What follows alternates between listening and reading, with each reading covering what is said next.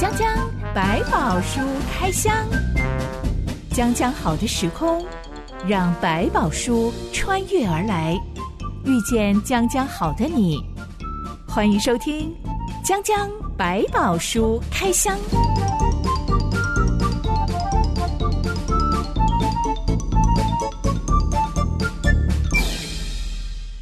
书里有白宝，让知心和下凡哥为你开箱来挖宝。Hello，我是知心。Hello，下凡哥。我们今天要来开箱亚伯拉罕的老仆人如何为他家的少主人以撒找到合适的另一半。嗯哼，在开箱之前，要先来问问下凡哥，当初你是怎么找到另外一半的呢？一场错误吧。好可怕、哦！糟糕，糟糕，回去被听到就麻烦。也没有啦，就是我服侍的路上也是慢慢的在一起。没有想到，认识很久吗？对，甚至开始是会觉得说啊，应该彼此都不是适合的对象。慢慢慢慢，要过多久才看对眼啊？哦，起起伏伏吧，因为自己也有交别的女朋友之类的这样过程，然后到后来很后来，后来才哎，怎么就是这个人？蓦然回首，对，那他也啊，居然是这个人，就是大概都很惊讶，哎，怎么会这样？你们两个都是慢慢慢慢才觉得，哎。对方好像还蛮不错的，对，就是好像其实我们同工非常久，大概七八年都有，然后有一段可能已经决定说不要不要去想感情的事情的时候，才突然发现，哎，好像上帝又开路了，就这样慢慢的走进去。刚刚好，你们两个的历程是差不多的。妹妹，他其实是很单纯的，复杂的是我。对，下巴哥的复杂点是什么？哎，这个就是比较容易啊，看到可能合适的对象都想试试看这样。到最后不知道自己在找谁的时候，才突然停下来，因为哎，上帝已经在路上安排了，你才会发现。嗯、但交往一个对象，嗯、应该也都会想说，哎，这个人是不是可以跟我走一辈子的啊？我觉得没有人会在交往就说我想来试试看就算了，这样应该不会这样子吧？都会有一个期待，希望我们是可以一直走下去的。只是说我们在学习谈恋爱的过程，有我们个人也在成长，甚至我们现在还在处于一个不定性的状态。比如说你很早开始谈恋爱。其实过了三年五年，你你的视野、你的想法其实就不同了。特别是很多人在学校读书，然后可能从高中转到了大学，你就发现整个世界不一样了，对象也就会跟着产生很多的变化。也有可能是我的对象一直在变，但我一直都没有变。对，就是这两者都不，我们在成长期都在这个阶段，所以有很多人为什么到了某一个年龄说哇，终于找到一个合适对象，那时候可能他也更清楚知道，其实我更适合的是谁。或者是什么样貌，或者其实自己心里真的想要什么，比较有一点底了，那时候再来谈就比较稳定。那下法哥前面那一些没有开花结果的女朋友，嗯、就是你慢慢都发现，哎，两个人其实是没有办法一起成长的嘛。有的是被对方发现这个人没有机会，有的时候是这个人跟不上我的步调。对，那有时候是自己在过程当中慢慢理解，说好像我不是只是要一个谈恋爱的感觉，或者是说有一些变化了。重心移开了，比如说慢慢找工作了，开始好像把工作当成我的重心，就会慢慢轻忽掉那个感情，也会造成这些影响。对某一方来说，其实我现在并没有真的很认真的想要谈感情，嗯、我现在比较想要认真的拼事业。好像找了一个很舒服的椅子可以躺下来坐，可是你根本不想坐，所以你就起身就离开了他。等到到一个阶段，你好想找一个地方坐下来，后来找到一块板凳，那就这样吧。怎么样能够在对的时间点遇到对的人？嗯、两个人还可以都愿意我们来交往，然后甚至我们一起为着婚姻而努力，是这是一件很难的课题。对，其实我们慢慢要抛掉。我也必须说，那个时候的沙发，在今天可能也不是你适合的沙发。我们必须要这样想，因为过了许多年之后，它可能也变得它有棱有角，或者变成另外一个形态，也不适合你。所以。我后来也慢慢理解说，那就放掉吧，那就是在那时候像沙发，但是今天的你的板凳就是你最实际的，并且也许你更适合坐在板凳上，你并不喜欢做一个那个柔软的沙发，你不想要被宠，你想要被尊重，也有可能是这个状态。真的必须要去磨一磨，才发现我其实真正喜欢的是另外一种，我可能没有想象过的关系模式。嗯，那其实慢慢就回到一件事，就是你要学习对当下的这一份去珍惜，可能更重要。过去谈过的，如果那时候你也够珍惜，我觉得那就变成美好的回忆。可是如果那时候你就不懂得珍惜，你当然会变成许多的遗憾。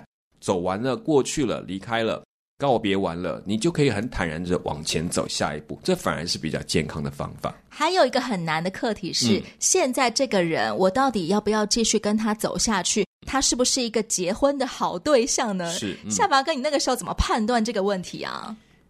这个我觉得我们欠缺学习。比较没有机会好好学习，就只是到了一个阶段，就是结婚。所以其实有很多事是在婚后慢慢磨合。不能练习，所以只好我们节节看。那时候也，而且都在谈恋爱，已经都觉得都很合啊，都没有问题。所以其实我还蛮鼓励现在年轻人，你真的要跨进去，你去接受一些比较好的婚服是好处的，是有好处，就帮忙挑一些在感情以外的问题。你其实平常都会因为我们谈恋爱嘛，一定是迁就你，你迁就我，你的都好，我也都好。可是等到那个情感慢慢到一个比较稳定阶段，就会看出，哎，他怎么会是那样？为什么我是这样？婚后发现我好像跟另外一个人结婚是有原因，你结婚之后，可能他自己的想法愿意表达了，你才哎，怎么跟我不一样？事实上本来就有想法，只是那时候，哎呀，我爱你，我就你什么都好，你什么都对，所以其实这是危险。所以透过一些第三者帮助我们去讲一讲我们生活上可能容易起冲突的地方，厘清一下，说不定会更喜欢对方，也是好事。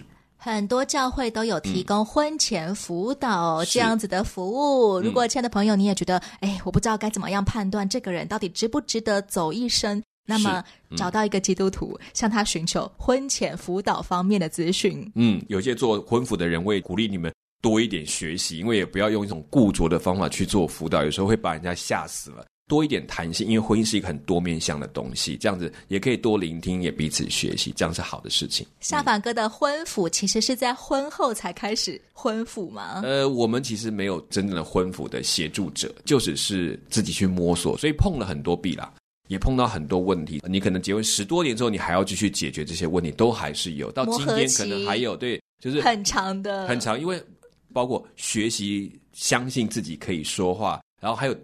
这个处理自己过去年轻没有处理过的问题，是那种个性自己都不知道，就是结婚你就碰才碰出来哦，原来我有这种问题跟个性，后你都会觉得对自己我怎么会是这样，我怎么可能是那样？可是这种关系因为很密切、很紧密，所以才会更显出那些我们看不到的东西。从一开始如果知道我们就有这些东西，可能会比较容易面对。而不会在那边还要自己去学习，先接受自己，才有办法跟对方谈更进一步的磨合，这是问题的。圣经说，婚姻是二人成为一体。是，如果我们每一个人其实都是一种呃，从小到大累积了很多的碎片，好像很多的拼图来堆叠出的一个自我。对，可以想象一下，两个立体拼图现在要拼成一个拼图，好难啊！自己都已经拼不完整了，还要跟另外一个人拼在一起。是，甚至说我们各自的完整性都还在学习，所以其实婚姻不是一半。一半套在一起变成一个，它是两个都是一，套在一起变成一个大的一，所以这两者是有独立性那，每个自己的成熟跟学都还需要。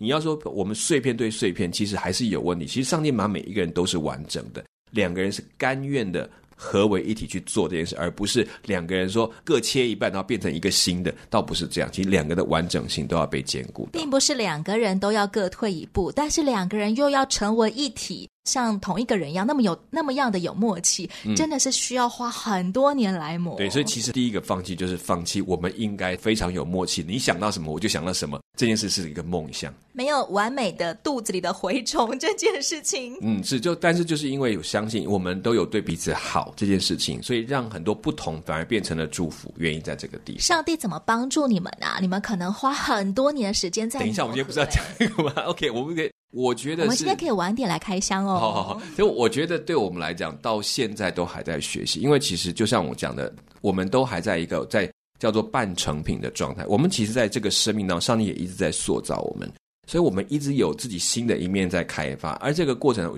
如果常常来分享这些变化，其实是好的，也是重要的，才会理解哦，什么他不是突然变成另外一个人，而是他一直有一些新的发现，有一些感受。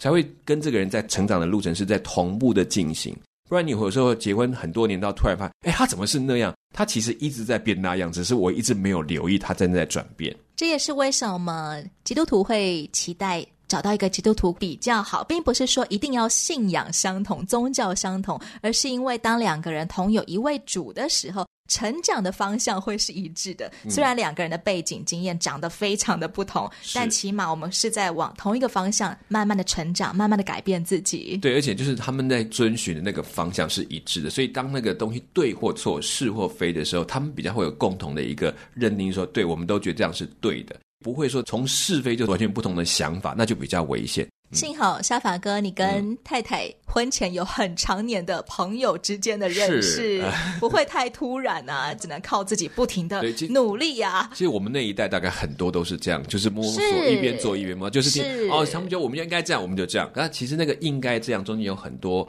心理上学习的过程，之后有的人经验多，就互相提携一下，大家彼此带到啊，就是这样子慢慢走过来。那也有跌跌撞撞都有，我觉得那就是一个学习。但是都会丰富自己人生的一个部分。没有哪个人的婚姻从一开始就非常完美、非常顺利的，更何况是媒妁之言呢？嗯，这就更复杂了。完全不像夏凡哥，你可以起码认识他很多年，起码知道他大概是什么个性。是是，好难哦、嗯。在那个时代里面没得比较，大家都这样结婚的，所以你就不用怨谁。我们今天要来探讨一段上帝所撮合的婚姻，竟然看到对方的第一眼就跟结婚典礼是同一天了，超级冒险的一件事啊！是，今天我们所要讨论的内容记载在创世纪第二十四章。一段音乐之后，我们来开箱。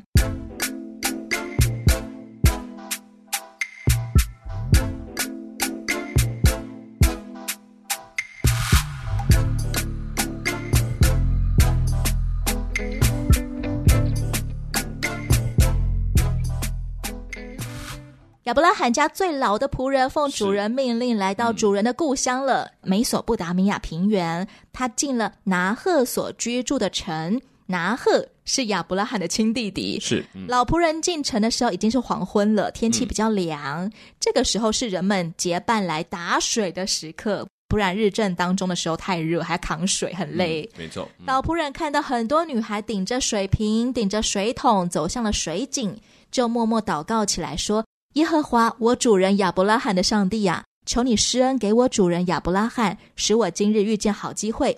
我现今站在井旁，城内居民的女子们正出来打水。我向哪一个女子说：“请你拿下水瓶来给我水喝。”她若说：“请喝，我也给你的骆驼喝。”愿那女子就做你所预定给你仆人以撒的妻。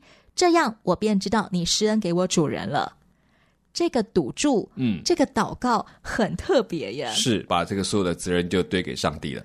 老仆人自己也对耶和华上帝这个信仰坚定不移吗？为什么选老仆人这件事情有原因，就是他对亚伯拉罕这一生所经历的路程跟上帝的，我们讲摔跤吧，或者是说这个拉扯跟这个学习的过程，应该已经看得很清楚，也明白为什么他的主人一定要他做这件事情是。他可能也学习到怎么去跟上帝求，或者是依靠上帝来做对的选择，然后也比较有专一的信心，说我就是要靠耶和华上帝，能够在这个家族企业里面待最久，嗯、成为最资深的老员工。嗯、是他思想内在的思想，可能已经堪称于像合伙人那样子的角色。对，就是有点像像这种老仆人，我们讲有我们把它想象，他像一些老管家。包括他的孩子的教育、管教，他可能都要帮老主人一起去想办法，甚至是更帮他去训练他的孩子成为一个适当的主人。这种角色已经相当不同，所以家里的规矩。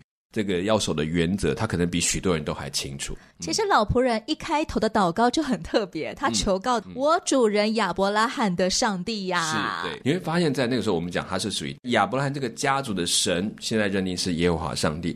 这个仆人呢，为什么不直接？因为他对他来讲，他隔了一层。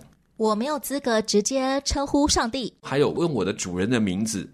上帝，你比较会听吧？我算什么呢？你爱我的主人嘛，所以你愿不愿意帮助我的主人，而不是帮助我？是因为我的主人，就你看在他的面子上来帮助我。这跟东方人对融入的概念很有关系。我们是因为这个家族而荣耀，所以你看，上帝啊，你就看在我主人的面子上，你应该要帮助我，不然我也没有办法。这就让我想到我的姨丈，我的姨丈他是非常虔诚的佛教徒，嗯、他每天都要打坐两个小时，嗯、然后有各式各样的什么冥想啊、灵修啊、两个小时很很辛苦啊，常年来都是。可是有一天他忽然祷告起来，嗯、说：“阿力的上帝啊，求你救救我们家的狗。”阿力是他的太太，嗯、是我的阿姨的名字。是是，那他是基督徒这样子是吗？是他的太太是基督徒，是原因是因为。他最心爱的狗狗重病快要死了，嗯嗯嗯、你当然可以砸钱让他接受手术，但他可能会死在手术台上。对，就是已经老了嘛，然后又生病。对，那这个虔诚的佛教徒，我的姨丈，他真的每天祷告说：“阿利的上帝啊，求你来医治救救小坏，那、呃、就是他们家的狗的名字。呃” OK，后来他们家的狗还真的就从手术里面活过来了，然后又活了两年。哇，那他应该很开心。然后接下来呢？他，他开始开车载他的太太去教会，太太要去教会呃，帮小朋友张罗吃的啊，是是是做一些儿童的活动啊，他就愿意去了。好，他真的要很坚持，才能够让他的先生感受到这个差别。那当然，就像你讲，他开始找一个。跟神比较熟的人来帮他，来求，对不对？就是说，拜托，我知道我跟你没有交情，但请你看在我的太太阿丽的份上，对，来帮帮我，请你帮帮我，拯救我们家的狗，它快要死了。嗯，这也是对那个神的一种比较尊重的感觉，就是我也不敢乱攀关系，我也不敢说你就来帮我，那我只是找一个跟你熟的人，拜托吧，你帮一个忙，这，这是一个尊敬神的表现。所以在那个时代里面，别人的神你不可能随便就就可以说你帮我求看看。老仆人他开给上帝的条件其实也很冒险哎，是、嗯、怎么会只有说哦，如果哪个女生打水给我喝，还给我的骆驼喝水，嗯、那我就知道她是我们家的媳妇儿喽。这里面包括几个点，一个是跟他们家的家风有关系，对人就是旅人旅程的人哈，能不能给他供应，主动去照顾旅人这件事情很重要。对他们讲，他们是家规了，就是说你不能够让旅人从你家门口经过。又渴又累的，是你要主动去照顾他，对对，你要主动去照顾他。所以，其实当他邀他们回家这件事情，我觉得他也只是跟着他们走，能不能进去，能不能留下，还是家里面的男生或者是长辈做的决定。对他来讲，老仆人发现说，哎，他们也跟我们有同样的一个礼俗，甚至可以做的很周到，出于心去做，不是因为啊我不得不做的概念。可见亚伯拉罕家在挑媳妇儿的时候，嗯、他们的择偶条件第一顺位竟然是。慷不慷慨？是不是像我们家一样愿意招待旅行的陌生人？在他们来讲是一个重要的信仰表现，而且是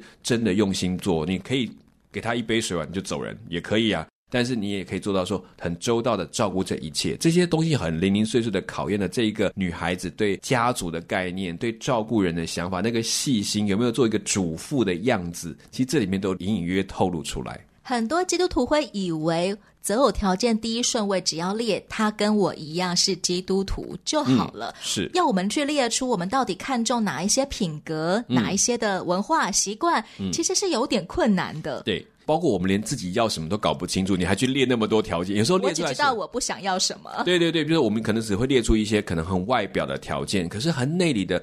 你并不清楚自己的时候，你很难定出一个跟自己在个性上或者比较清楚的样貌，其实很难。所以我们也都还在学习认识自己的过程。老仆人开出的条件真的是他的少主人以撒要的吗？嗯，我觉得他是就家族的思考来想，所以我刚刚讲有很多条件很像主妇，就是家里面的女主人应该有的样子，有的气魄，那个、嗯、那种气质，然后哎，大气、细心。愿意劳碌，不怕辛苦。你看这里面，他条件吃苦耐劳又善良慷慨。对，然后好就是真的是豪门女主人的对，而且榜样，懂得抓住好机会，这个特别出现在他身上。我们可以怎么样聚焦？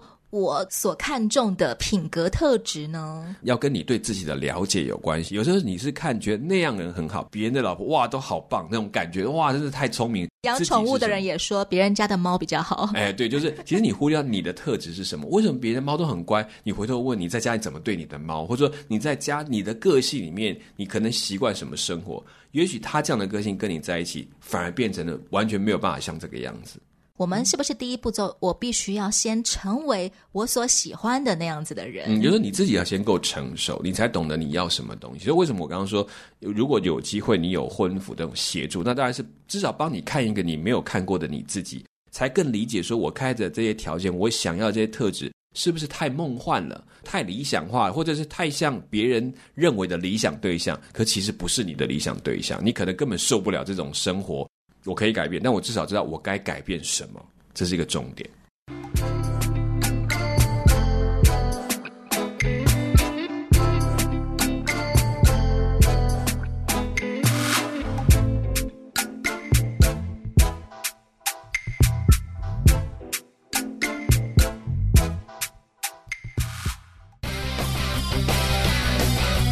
飞扬的青春若加上强壮的翅膀将可助你飞得更高更远。这一刻，就让我们做你的翅膀，伴着你飞翔，陪在你身旁。欢迎你继续收听《江江百宝书开箱》。单身的知心，我也常常遇到。嗯长辈来帮我开条件，嗯，开出来的不外乎就是一定要孝顺，人要老实，对，然后我都在心里面 murmur，这是你想要找的对象吧？凭什么觉得我喜欢老实、跟孝顺的男生呢？对，所谓的老实，你认为的老实，跟我认为老实可能又不太一样。没错，对我可能是，哎，他这样子讲话很油滑，可是他其实人是很老实，可是。然后不行，他讲话太油滑。我好想爆料一个，嗯、我的前主管真的就帮我介绍了一个，他说很老实的男生，是是基督徒。是，然后呢，我就加了对方的 line，然后他的大头贴竟然是一个二次元爆乳女神。哇、嗯！重点就是很爆乳，那就是玩那个动画的那种宅男，那个以前以前日本讲的那种宅男的特质啊。我实在是不晓得他的老实的点到底看在长辈眼中是什么，看在我眼中真的是一种怪。可能老人家看到他，觉得哦，他就是很老实，对他都不讲话，很宅男。那你说他叫很老实，对他很老实，他也很天真。但是，可是这个东西是不是你所喜欢的特质？其实我们觉得要重新去思考。所以我倒觉得说，当然大家可以建议，可是交往还是自己要去面对的事情，所以还是要去认清楚。如果真的不适合，你也不要硬是一定要时间到非得嫁非得娶。我觉得给自己找罪受，你不如因为其实现在的年龄都往后拉，我不可否认说很多结婚时间都往后。不管你说他是晚婚，当然对生育有影响，但是相对来对相处来讲，我觉得你还是得找一个自己合适的时机，不然也许你自己过，对大家更祝福，也是很好的事情。所以想当媒人的，最好先问问当事人你喜欢什么样子的个性特质、品格特质。嗯嗯，或者真的是有一个媒人帮你介绍了，你也还是要花一点时间彼此的认识比较好一点。古代媒妁之言都是靠媒人去开条件，我、嗯、代表这个家族来开条件。嗯、我们现在找对象的时候都是自己开条件，嗯，我们通常不会真的是上什么相亲网，我要开出什么月收入多少啊，一定要有一套房啊。等等等等等，但是我们心里面会有一些标准来判断这个人啊、嗯呃，尤其是很多基督徒女生会开出一些条件来判断这个人是不是上帝量给我的另外一半。嗯，但知心，我老实说，真的听到很多祷告条件是很奇怪的。对对，例如，如果他今天晚上八点以前打电话给我，那我就知道那是你量给我的另外一半。嗯，这是哪门子的条件呢？他就算是用这个东西，我都还是要提醒他，你还是要想清楚说。这毕竟是要付代价的过程，你对自己预备好了吗？这是一个很重要点，因为那个电话，你说也许他真的打来了，或者他真的没有打来，或者他其实还有很多特质是你更欣赏的。我觉得你要去想清楚，然后你再决定下一步的路程。当然，有一些可能已经变得很纠结了，你自己也有感受了，你想再有更清楚的印证，也许你会用一些这样的方法去给自己找一个点。但是不要把责任全部推给上帝，因为毕竟这件事情在你面前，你心里还是在清楚你到底现在是什么阶段，是不是一定要踏进婚姻，或者踏进婚姻要面对的事情，你想清楚没有？这都是需要去准备的。嗯、我刚好还有认识一个被教会界认为是渣男的一个男生，嗯、哇，好厉害，他就只是大家还可以公认啊，基督徒，但是他的所言所行，任何的行为都不像基督徒，是。他在呃各个教会都有不良的风声，因为他会到处拐女生，就是有很多交往的记录这样子，然后对，然后就会半胁迫女生要跟他上床，嗯，这样子。然后有一天我们就发现，哎，他竟然结婚了。有个朋友刚刚好还辗转的遇到是他的太太，他就问他对方说：“哦，你怎么会想要嫁给这个人呢？”因为我们心里面 murmur 就是他是个渣男，是个渣男。哪个女孩子会看上他呢？而且还是个基督徒好女生，怎么会这样呢？对对对，这个女生她也就很天真的说：“嗯、哦，我那个时候就跟上帝祷告啊，说、嗯、如果他送给我一样我买不起的，但是我很需要的工具，嗯，那就是你量给我的另外一半。”嗯哼，那我们大家听完也真的是啊，鸦雀无声。是。嗯，哦，好吧，这真的是你的选择耶。对，其实这个就是选择之后还会有很多代价。当然，我们也盼望说，也许是刚好他真的碰上这个女生，这个心就转线了，然后又悔改了、认罪、改变了。那当然是也是好事一桩啦。就是我们不可否认说，对对，我们都不可否认说他是不是有改变，有可能。也许刚好就是这个女生的一些特质，让她觉得我终于明白，我其实过去都在玩，我不能够再玩下去，所以才会答应或者是主动去求婚。这种事情我们很难说。好死不死的是，我们大家都知道，他们又是先有后婚了。OK，那所以可能这个过程当然就很多的代价，都必须要在后面要去慢慢的偿付。不管怎么样，为这个段时他们已经走下去的路程祷告，希望能够透过婚姻的旅程，帮这两个人在生命当中都有很大的改变跟成长。因为其实我都相信，上帝既然给了这个阶段，一定还是有一些特别对他们的功课来帮助改变他们的生命。只要他们也诚实去面对上帝，我相信还是有机会的。到头来，我们需要花多少的祷告，才能够慢慢确定这个人是上帝量给我的另外一半呢？或者换一个问句来说好了，嗯，真的有所谓上帝会量给我另外一半这件事吗？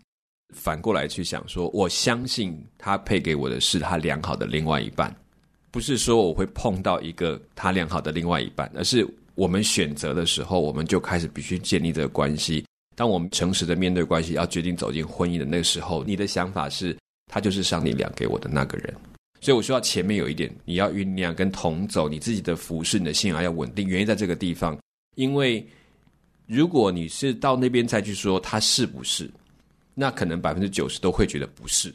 尤其要跨进婚姻内，很紧张，你会觉得什么东西都不对劲了。当我不爽的时候，我就说他不是上帝量给我的另外一半。当我被浪漫粉红泡泡冲昏头的时候，就我就觉得他百分之百是上帝量给我的另外一半。对，那其实走进婚姻的时候，我觉得虽然那时候没有婚母，但是当时牧师也问了一句话，也很有趣。他说：“你怎么确定他是你的另外一半？”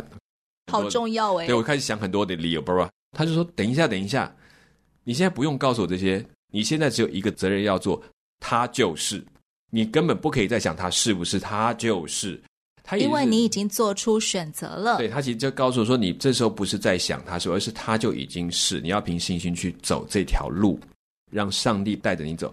因为有时候是在路程当中越来越像那一位，而不是你现在就是。既然已经决定走这条路，他说你要用信心相信上帝把他量给了你，所以你就在这里成为他最适合的一半，他也会成为你最适合的一半。这个过程当中，你们是彼此在学习认识这件事情的。虽然我们双方差很大，但当我们都愿意祷告求告上帝来帮助我们的时候，上帝会真的来帮助我们。是原本很不同的人，因为彼此立约，我愿意做你的丈夫，我愿意做你的妻子，而两个人可以被磨的，还可以继续磨下去，而不是磨一磨就两个都碎掉了，或两个就脆。我不是说他们现在有些人分了或怎么样，而是回头来讲，就是说。决定走这条路，必须用这个想法去面对，才能够真正去问自己，是不是在愿意更多的改变，跟愿意来面对这个关系的延续。就是我们想让这个感情的延续是继续的修补、维持、建造，而不是说我来消耗，看我们耗到什么程度没有了，那再说。这是两者不一样的状态。婚姻，我想说，有时候踏进去，我才说，那其实正在经历怎么被改变成为最适合对方的那一个过程的一段路程。正在开始起点，而不是说，哎，我们就 match 刚刚好配在一起，就永不分开。其实没有，其实碰到就哇，好多齿轮，我们现在要慢慢磨啊，一块一块的磨。所以圣经有句话说，铁磨铁，磨出刃来，就是讲朋友相交也是如此，对不对？其实婚姻当中更是这样，两块拼命磨到它啊，我们越来越相合。其实是花时间，还在男女朋友相交的时候，其实就已经开始铁磨铁，磨出刃来了。所以兵刃相见。我希望我只是小小的言语争锋一下，那就是婚姻是我们决定踏进去一起来走这条磨练的路程的一个决定，而不是说踏进去就是美好的公主与王子的生活。其实那是一个虚假的东西，其实踏进去才是真正从生活里面学习信仰、学习彼此配合的很重要的一个关键。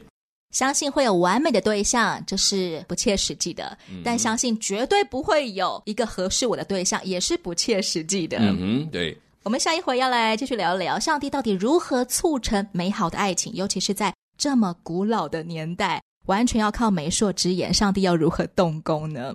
欢迎你到留言板上留言给我们，我是知心，我是夏凡哥，我们下回再见喽，拜拜，拜拜。